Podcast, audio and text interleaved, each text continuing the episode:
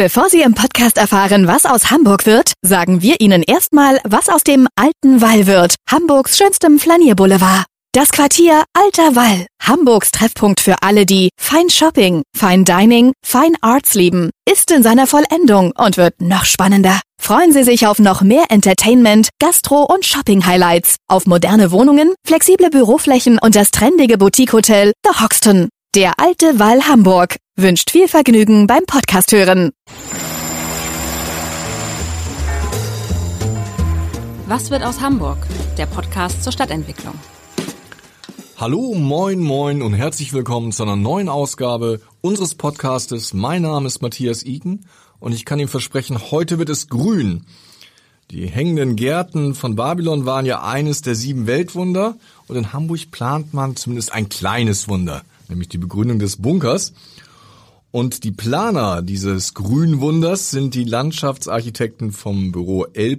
Und bei mir ist der Gründer dieses Büros, Felix Holzapfel Herziger. Schön, dass Sie da sind. Herzlich willkommen. Ich möchte mit Ihnen einfach gleich über den Bunker und das stadtgrünen Zeiten des Klimawandels sprechen. Ja, Sie kennen das so ein bisschen, Herr Holzapfelherziger. Wir machen immer so eine Art Warming-up mit den fünf Fragen. Und Sie dürfen mir verraten, das ist Ihre Lieblingsstadt? Selbstverständlich Hamburg, heißt. weil äh, sie so besonders grün ist und eben den richtigen Scale besitzt, also Verhältnis Grün zu Bebauung. Und äh, die Binnenalster, die Außenalster als besondere Ereignis ähm, oder große, weite Fläche in der Stadt. Wenn Sie Scale sagen, muss ich kurz aufmerken, haben Sie da Sorge, dass sich das zu sehr verschiebt Richtung Grau, Richtung Beton und weg vom Grün, wenn die Stadt immer weiter verdichtet wird? Die Sorge ist berechtigt, aber wir als Landschaftsarchitekten sind ja damit beschäftigt, das zu ändern, beziehungsweise jeweils immer wieder zum Guten zu wenden. Also mehr Grün und weniger Grau. Ihr Lieblingsstadtteil? Ähm, selbstverständlich äh, Neu aller Möhe klingt jetzt vielleicht etwas ungewöhnlich. Zum ersten Mal hier im Podcast. aber ähm, dort ist meiner Meinung nach die Verbindung zwischen Verkehrsplanung, Fußerschließung, Grünflächen, Wasserflächen sehr, sehr gut gelungen. Das ist ein Stadtteil, einer der jüngsten Stadtteile in Hamburg mit 23.000 Einwohnern und eben jetzt erst seit ein paar Jahren eine Ampel, weil der Verkehr wird immer im Kreis geführt. Also eine einzige Ampel für 23.000 ja, Einwohner. 23.000 Einwohner. Warum? Weil der Verkehr immer in Schleifen geführt wird und dann in Kehren sozusagen in dem Stadtteil, in dem Quartier endet und äh, die fußläufige Erschließung oder mit dem Fahrrad immer den kurzen Weg hat. So konnten meine Kinder oder unsere Kinder eben den Fußweg zur Schule ohne Queren einer Straße ähm, absolvieren. Ja, eine Ampel. Äh, ich habe allein auf meinem Fahrradweg von meinem Zuhause hierher wahrscheinlich 25 Ampeln.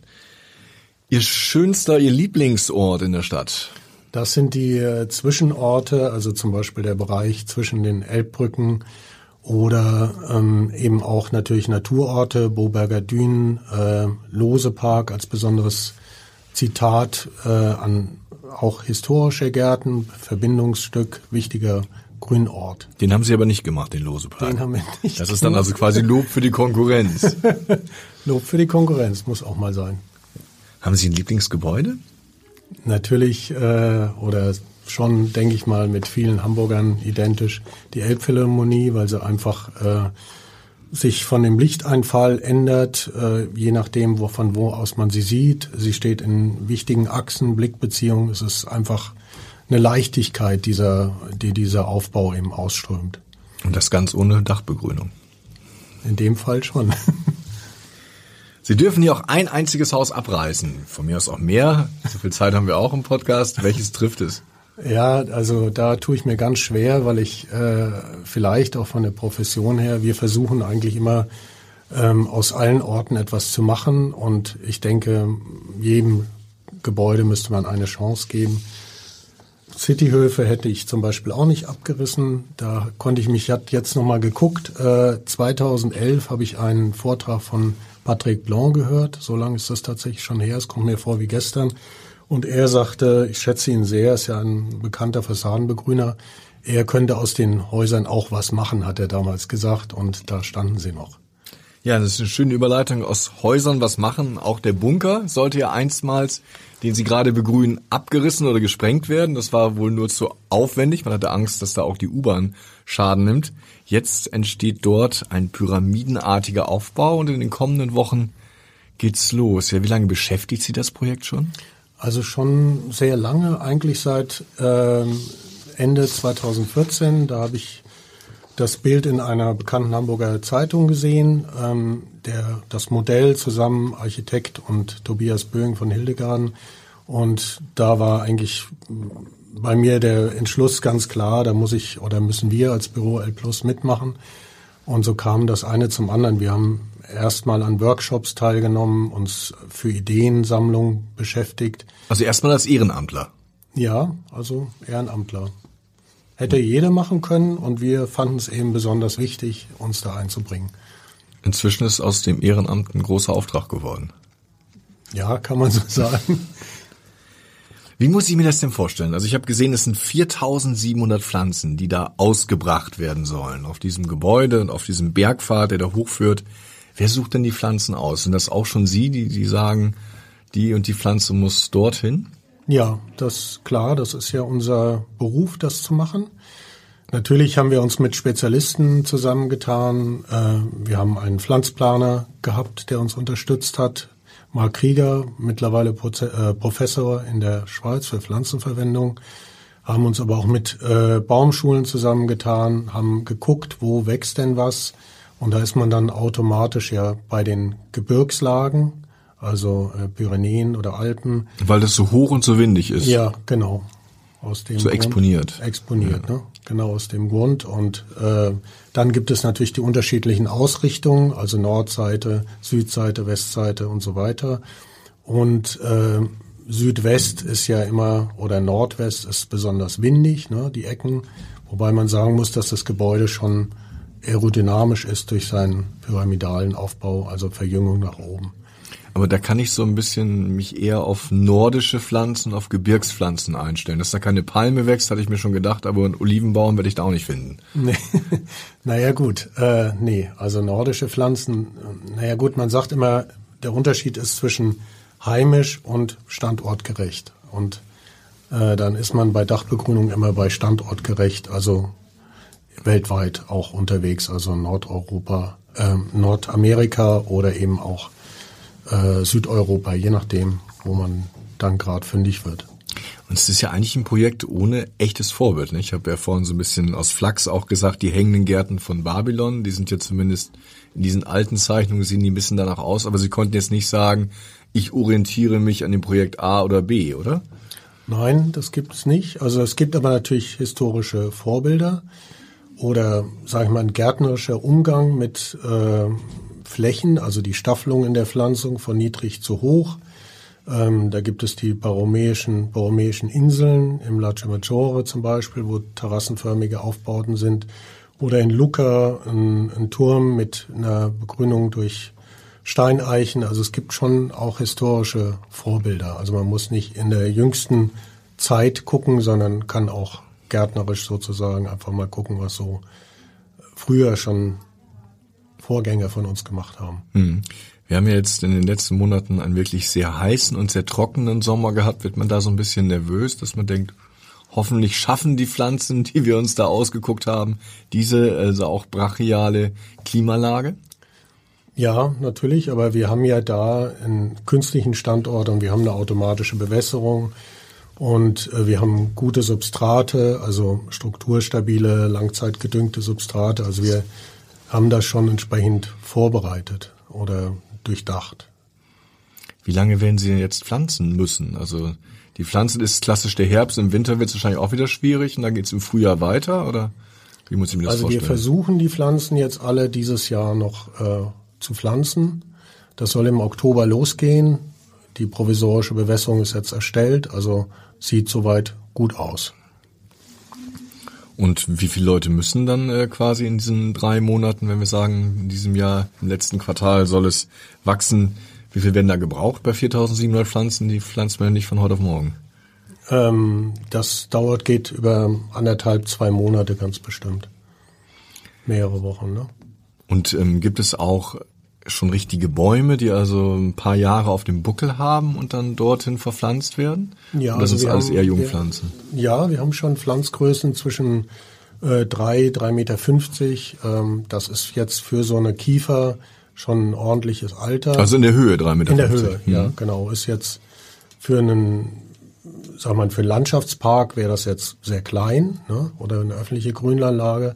Aber das ist ja auch nicht das Ziel. Wir haben das Ziel, viele ähm, schwach wachsende, nicht ganz so groß werdende Pflanzen zu pflanzen, die sich gegenseitig schützen, äh, miteinander verwachsen, ähnlich der Nordsee- oder Ostseeküste, wo man ja auch diese äh, ja, Gebüsche hat, die sozusagen vom Wind ein bisschen geschoren, gedrückt werden.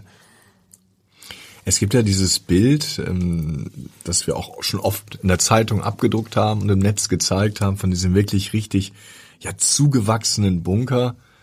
Ist das ein realistisches Bild oder ist das vielleicht auch so ein bisschen am Computer geschönt und wir müssen uns doch auch auf ein bisschen Grau einstellen? Nein, das müssen Sie nicht. Äh, natürlich sind äh, in der Visualisierung ist der eine oder andere Baum zu groß dargestellt. Da ähm, wollten wir damals auch immer intervenieren, aber das wird auf jeden Fall grün, weil wir ja so eine Staffelung haben. Ne? Wir haben nicht nur einzelne Bäume, sondern wir haben überhängende Gehölze, wir haben Heckenpflanzen, wir haben diese ähm, kleineren Bäume und dahinter noch die Fassadenbegrünung. Also es wird auf jeden Fall sehr grün. Auch im Winter, weil Auch viele im Winter. immergrüne. Ja, genau. Pflanzen wir haben 80 gewählt wurden. Prozent immer, immer grüne Gehölze. Das heißt, äh, nur 20 Prozent Laubabwerfende, aber die Laubabwerfenden sind auch trotzdem sehr wichtig wegen der Blüte und der Herbstfärbung, also eben der äh, jahreszeitlichen Abfolge. Und wie muss ich mir das vorstellen, wenn dann der Garten wirklich dort wächst, der muss ja auch gepflegt werden, muss ja auch Unkraut gejätet werden, muss vielleicht auch mal was rausgeschnitten werden. Wie viele Leute werden dann da beschäftigt sein und wer zahlt es? Also es ist äh, zum Teil aufwendig, zum Teil ein bisschen einfacher, aber man muss dann schon darüber nachdenken, dass eben Industriekletterer dort sich abseilen müssen. Da sind entsprechende Vorrichtungen und das geht dann über mehrere Geschosse und äh, dann sozusagen von Seite zu Seite. Also das ist schon vergleichbar mit der Pflege äh, von Planten und Blumen. Also es ist aufwendig, ein hoher, wenn man sagt, Quadratmeterpreis äh, für die Pflege und es geht eben nicht ohne äh, Anseilen und Abseilen. Ja, das ist sehr aufwendig. Das klingt nach einem teuren Spaß, die aber der Investor bezahlen wird. Ja, ne? der Investor, das ist die, die sozusagen die Abmachung mit der Stadt, muss die Pflege komplett bezahlen. Ja, das die Unterhaltung der Anlage oder den Grünflächen. So ist es. Ja. Gibt es da auch so Blumenbeete, die man so aus Planten und Blumen kennt und schätzt? Nein, das ist ähm, eher natürlich der Charakter, wie man, es ist eher wild, zerzaust, so dem Stadtteil vielleicht auch ein bisschen angemessen und es soll ineinander wachsen. Also wir haben mehrere Generationen von Pflanzen. Wir pflanzen neben den großen Bäumen und Gehölzen auch zweijährige Kiefern, die dann halt sozusagen irgendwann mal die älteren Pflanzen beerben können. Also es ist eher Natur- und Wildwuchs vielleicht gewünscht. Und wie viel passen dann drauf auf diesen Garten, ohne dass es so gefühlt zu voll und zu Remi-Demi-artig wird? Ja, das ist ein sehr, sehr wichtiges Thema. Ähm, oben dürfen maximal 900 Personen äh, auf dem oberen Park sich aufhalten und insgesamt ist die Entfluchtung auf 5000 Personen angelegt. Also auch mit der Sporthalle, die da entsteht, Ja, mit der genau. Veranstaltungshalle, mit dem Hotel. Und das ist aber die, die, äh, also nicht die Zielmarke, sondern die Zielmarke liegt darunter, aber das ist das Maximale, was simuliert wurde und was funktioniert. Also bei 900 kann ich mir vorstellen, warmer Sommerabend, da muss man in der Schlange stehen. Ja, ja, das ist natürlich ein Thema, die Zutritts Zutrittskontrolle, ne, dass man guckt, äh, dass nicht zu viel oben sind und dass alles so ein bisschen im Fluss bleibt, äh, keine Pulkbildung und so. Die Flächen sind dann überschaubar, wenn man von so vielen Menschen spricht, ja. Aber für die nächtliche Grillparty ist dann der Bunker dann doch nicht so gut geeignet. Nein, Grillen ist auf einer Dachbegrünung äh, komplett untersagt, geht nicht. Haben Sie eigentlich Sorge, dass da auch der eine oder andere meint, er müsste dann was pflücken, dass also da auch äh, einige Pflanzen drunter leiden werden? Ja, wir haben, also wir hoffen, dass wir so robuste Pflanzen vorgesehen haben, dass sie den Nutzungsdruck standhalten können. Das ist das, was Sie meinen. Ne? Also auf den durch die Pflanzflächen laufen und so weiter. Ne? Wobei es auch immer so ist, dass in den unteren Bereichen ist das Geländer zurückversetzt. Das heißt, die Pflanzung ist vor dem Geländer. Okay. Ich also ich komme also, gar nicht ran zum Genau, zum ich müsste jetzt über das Geländer klettern, um dann in die Pflanzung reinzukommen. Äh, ich kann nur oben auf dem in dem Parkbereich in die Pflanzung kommen. Vielleicht letzte Frage zum Bunker, auch wenn das ein ungemein spannendes Projekt ist. Wann kann ich denn wohl das erste Mal quasi oben auf diesem Garten als ganz normaler Bürger den Blick über Hamburg genießen und das Grün genießen? Das ist eine sehr gute Frage. Also wir als Gärtner oder Landschaftsarchitekten pflanzen ja jetzt dieses Jahr und ähm, dann haben wir noch die die Sache mit der mit dem unteren Bergpfad, der noch gebaut werden muss. Also die äh, der Hallenbetreiber und das Hotel haben für das erste Quartal 2023 äh, die Inbetriebnahme angemeldet. So. Gutes erste Quartal. Das kann dann also irgendwann zwischen 1. Januar und 31. März sein, wenn nichts dazwischen kommt. Ja, richtig.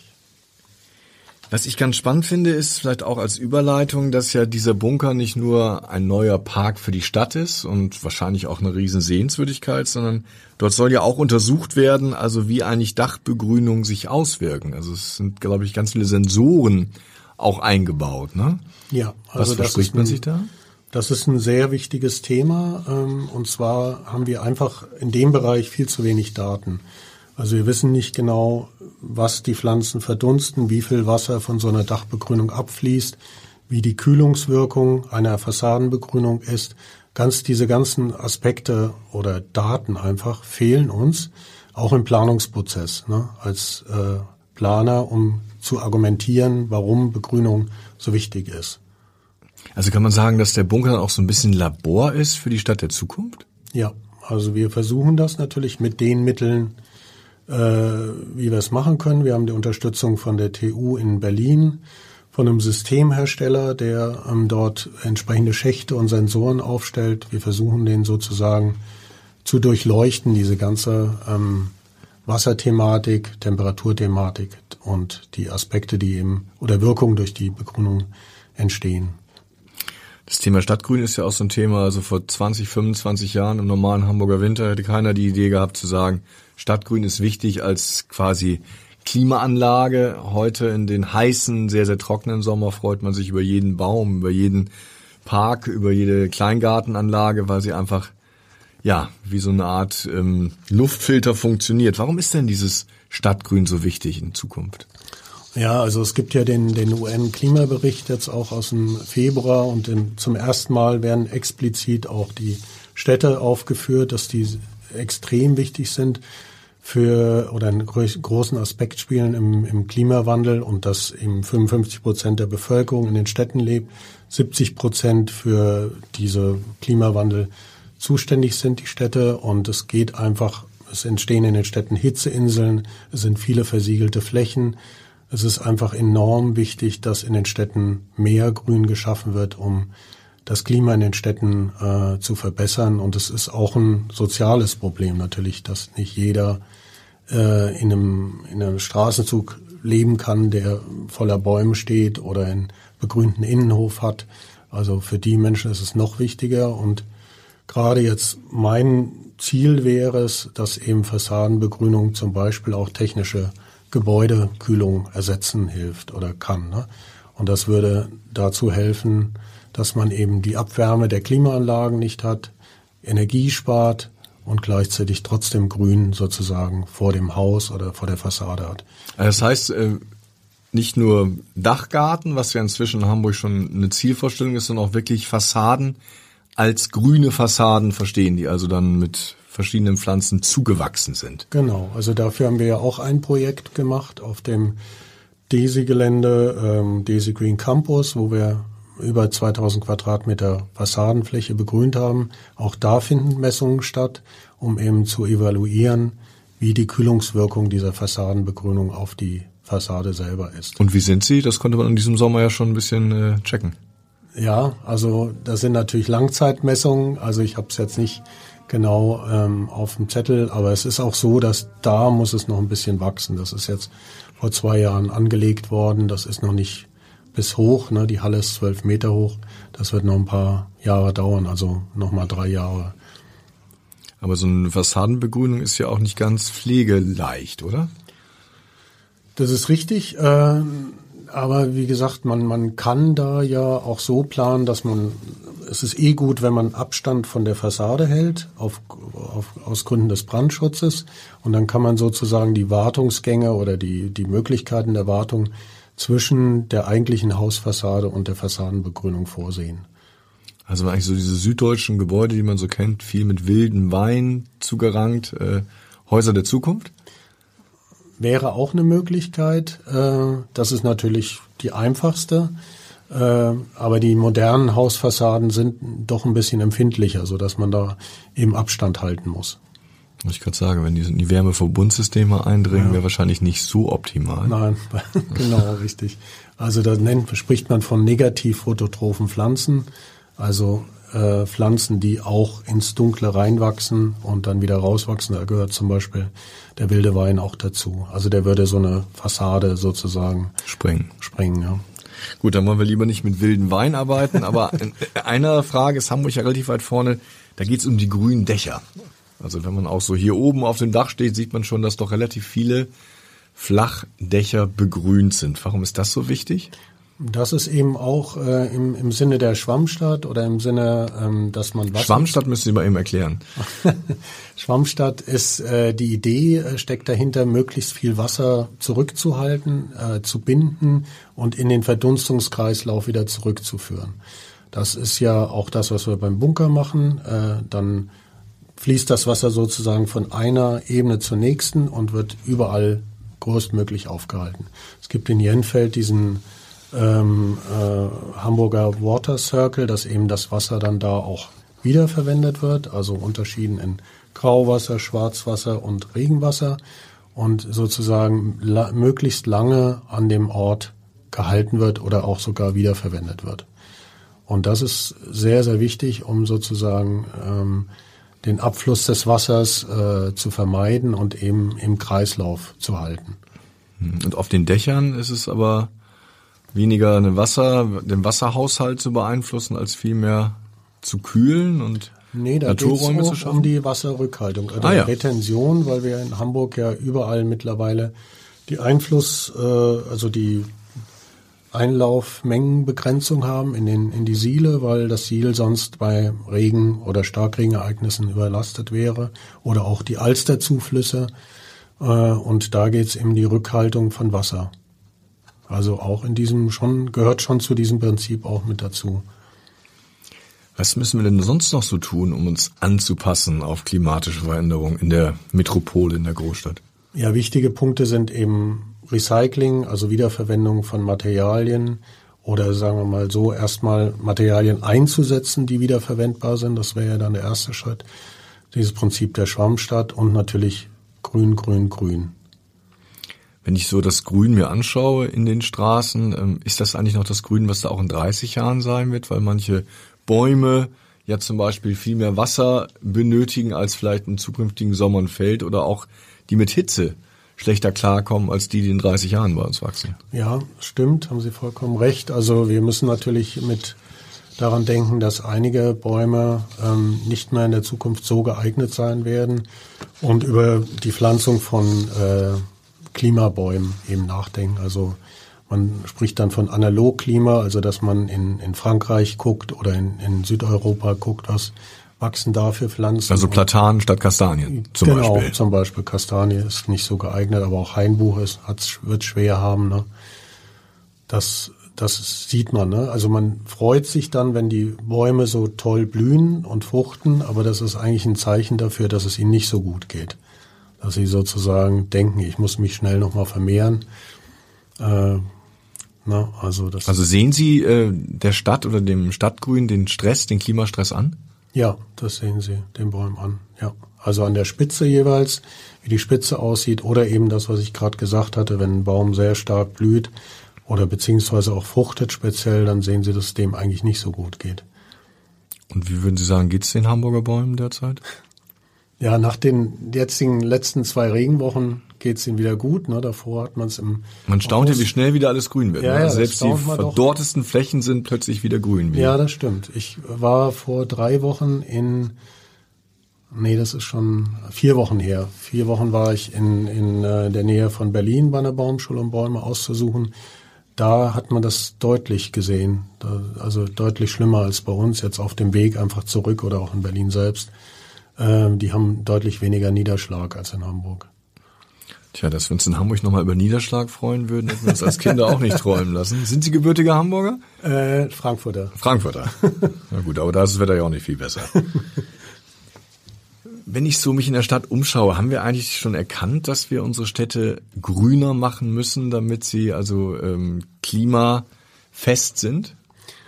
Also in Hamburg gibt's ja Initiativen für die Dachbegrünung, für die Fassadenbegrünung, auch das, was ich in dieses Beispiel äh, Hamburger Watercycle in Jenfeld erwähnt habe. Also es gibt schon gute Anregungen oder Ansätze, jetzt auch die Hamburger Dachtage äh, im September. Also es tut sich was. Ne? Trotzdem muss man immer mehr noch in der Richtung machen. Also das ist einfach so, wir haben, müssen jetzt handeln und dann passiert erst in ein paar Jahren was. Also wir müssen wirklich handeln. Das drängt. Ist Hamburg innovativ? Sie hatten ja eben schon über das äh, Konzept beim DESI gesprochen. Wir haben jetzt ja auch den grünen Bunker. Also kommt Hamburg so auf der Agenda Ihre Kollegen plötzlich weit nach oben, weil er sagen, oh, das ist spannend, was da passiert? Doch, das sehe ich schon, dass äh, Hamburg eine gewisse Vorreiterfunktion hat, eben durch die Programme, die aufgelegt sind und dieses Bewusstsein, was geschärft wird.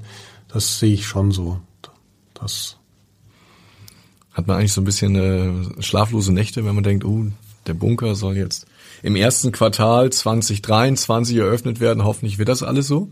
Oder sind Sie da tiefenentspannt, weil das eh klappt? Na, tiefenentspannt kann man nicht sein. Das ist natürlich ein wichtiges und spannendes Projekt. Also klar, wir machen uns schon da sehr viel Gedanken und versuchen alles möglich zu machen. Ne? Also sind da auch zu dritt jetzt eigentlich fast dran an dem Projekt. Und es ist ja auch ein Projekt, wo also man national, sogar teilweise international mit einem gewissen Interesse drauf schaut, ne? Ja, ist so. Also klar. Also es, man wird immer wieder gefragt, es wollen zig Leute eine Führung haben aus Holland, aus England, überall her, ähm, die mal da sich das angucken wollen und sich interessieren, wie das gebaut wurde und was da geplant wurde. Haben Sie da eigentlich schon so äh, nach so vielen Jahren, wie Sie damit befasst sind, ähm, auch Dinge komplett über den Haufen werfen müssen und gesagt, das klappt so nicht, das muss ich nochmal neu planen, neu denken? Eigentlich nicht. Eigentlich nicht. Nee, das klappt. äh, Also ich denke, das funktioniert ganz gut und wir haben uns gut Gedanken gemacht und ähm, ja, das ist äh, also als als Landschaftsarchitekt muss man ja auch immer gucken, dass einem nicht von dem einen oder anderen Gewerk so ein bisschen was weggenommen wird. Das ist eher so die die Sache. Ne? Man muss da ähm, gucken, dass das alles so klappt und dass die ganzen Aspekte auch einge richtig eingebunden sind. Brandschutz, Industriekletterer ähm, und so weiter, ne? dass das alles funktioniert. Man kennt das jeder Gärtner, der eine Hecke pflanzt, dass von vielen Pflanzen, die er setzt, äh, nicht alle durchkommen. Muss man da auch kalkulieren, dass von diesen 4700 20 Prozent nach einem Jahr schon ausgetauscht werden müssen? Nein, so viel werden es nicht sein. Also klar. Weil Sie der bessere. Gärtner sind als ich zu Hause, ja. Nein, also es gibt natürlich immer den einen oder anderen Ausfall, das kann schon sein, aber das ähm, kann man ja beobachten. Also man hat ja ständig die Kontrolle und kann dann eventuell nachschneiden, äh, korrigieren. Also ähm, bei dem bei dem äh, Max-Planck-Institut auf dem DESI-Gelände ist uns da kein Baum eingegangen oder ausgefallen. Das haben wir eben durch die gute Vorbereitung und durch die automatische Bewässerung auch. Das klappt eigentlich ganz gut. Also was natürlich sein kann, ist Vandalismus oder äh, mutwillige Beschädigung oder sowas. Das Aber das Ja, gibt's beim Desi wahrscheinlich eher nicht, oder? ja hoffe ich nicht. Ne? Also auf dem DESI-Gelände nicht. Nee. Und beim Bunker hoffen wir das auch. Vielleicht abschließend, weil unsere Zeit ist gleich schon wieder vorbei. Was wünschen Sie sich denn, vielleicht auch mal losgelöst vom Bunker, so als Landschaftsgärtner, als Landschaftsarchitekt für die Städte der Zukunft? Wir haben es immer mal so gestreift, aber vielleicht noch mal so drei Punkte herausgearbeitet. Ja, also ich glaube, es ist, ist wichtig, dass die ähm, grüne Fassade auch aus städtebaulicher, ästhetischer Sicht als stadtbildprägend begriffen wird. Das ist bei einigen Kollegen, die haben da noch eine andere Auffassung ich dazu. Ich vermute gerade bei einigen Architekten. Ja. Ohne Landschaft. genau, also das ist, glaube ich, einfach, da hoffen wir dann, dass wir da dran arbeiten zusammen und dass das in Zukunft anders gesehen wird. Ähm, dann natürlich einfach wirklich äh, den, den Menschen, die in dem Grün arbeiten, viel Mut. Wir brauchen mehr Grün, das ist wichtig. Auch die Bürger mit einzubeziehen, so dieses Guerilla-Gardening. Also man hat ja so. schon an einzelnen Stellen wirklich Verkehrsinseln, die plötzlich von den Bürgern, die drumherum wohnen, entdeckt werden und dann gestaltet werden. Ist das auch so ein Aspekt, ja, wo Sie sagen, das muss noch viel mehr werden? Auf jeden Fall, das ist sehr, sehr wichtig. Das ist ja auch beim Bunker so, dass äh, diese Eigeninitiative wirklich sehr wichtig ist. Und es ist ja beim Grün immer so, es wird angelegt, aber es muss ja dann auch gepflegt und unterhalten werden. Ne? Und das, da sind wir eigentlich da auch sehr glücklich, dass wir einen Partner an der Seite haben, der dann so ein bisschen das Auge drauf hat. Also Hildegarden als, ja, als Fall. quasi Bürgerinitiative ja, in Anführungsstrichen genau, von St. Pauli. Das ist das Allerwichtigste. Ne? Die Pflanzung ist das eine, aber die Pflegeunterhaltung sind ein wichtiger Aspekt. Also das heißt, die Bürger der Stadt sollten auch das Grün so als Gemeinschaftsaufgabe betrachten und nicht irgendwie als städtische Aufgabe nach dem Motto, ihr müsst da gießen, ich habe ja. damit nichts zu tun. Ja, das wäre ein Aspekt. Das gibt's ja auch im Losepark. Da gibt's auch diese Partnerschaften für die Bäume und so. Bei Paris gibt's auch Beispiele dafür. Also man könnte in der Richtung auch weiterarbeiten, dass man so Patenschaften vergibt und Menschen sich engagieren im öffentlichen Raum. Ja, das finde ich auch sehr wichtig. Und natürlich dieses dritte Thema ist diese Evolu Evaluation, also dass man eben äh, misst und Daten entwickelt, weil wir auf der Planerseite sehr, sehr angewiesen sind, dass diese, dieser grüne Aspekt in die DIN-Norm und die Tabellen einfließt, damit wir eben Grün in den Planungsprozessen äh, festsetzen können, integrieren können als wichtigen Aspekt in der Architektur. Glauben Sie, dass in fünf Jahren, wenn ein neues Medienheft über Hamburg rauskommt, der grüne Bunker auf dem Titel prangt? Kann das schaffen? Ich hoffe es sehr. Doch, wir arbeiten dran. Ja, wir können es ja dann noch in fünf Jahren nochmal sehen. Ja, vielen Dank, Herr Holzapfelherziger, für Ihre Gedanken, für Ihre Erkundung mit uns auf dem grünen Bunker und schalten Sie gerne wieder ein, wenn es das nächste Mal heißt, was wird aus Hamburg? Weitere Podcasts vom Hamburger Abendblatt finden Sie auf abendblatt.de slash podcast.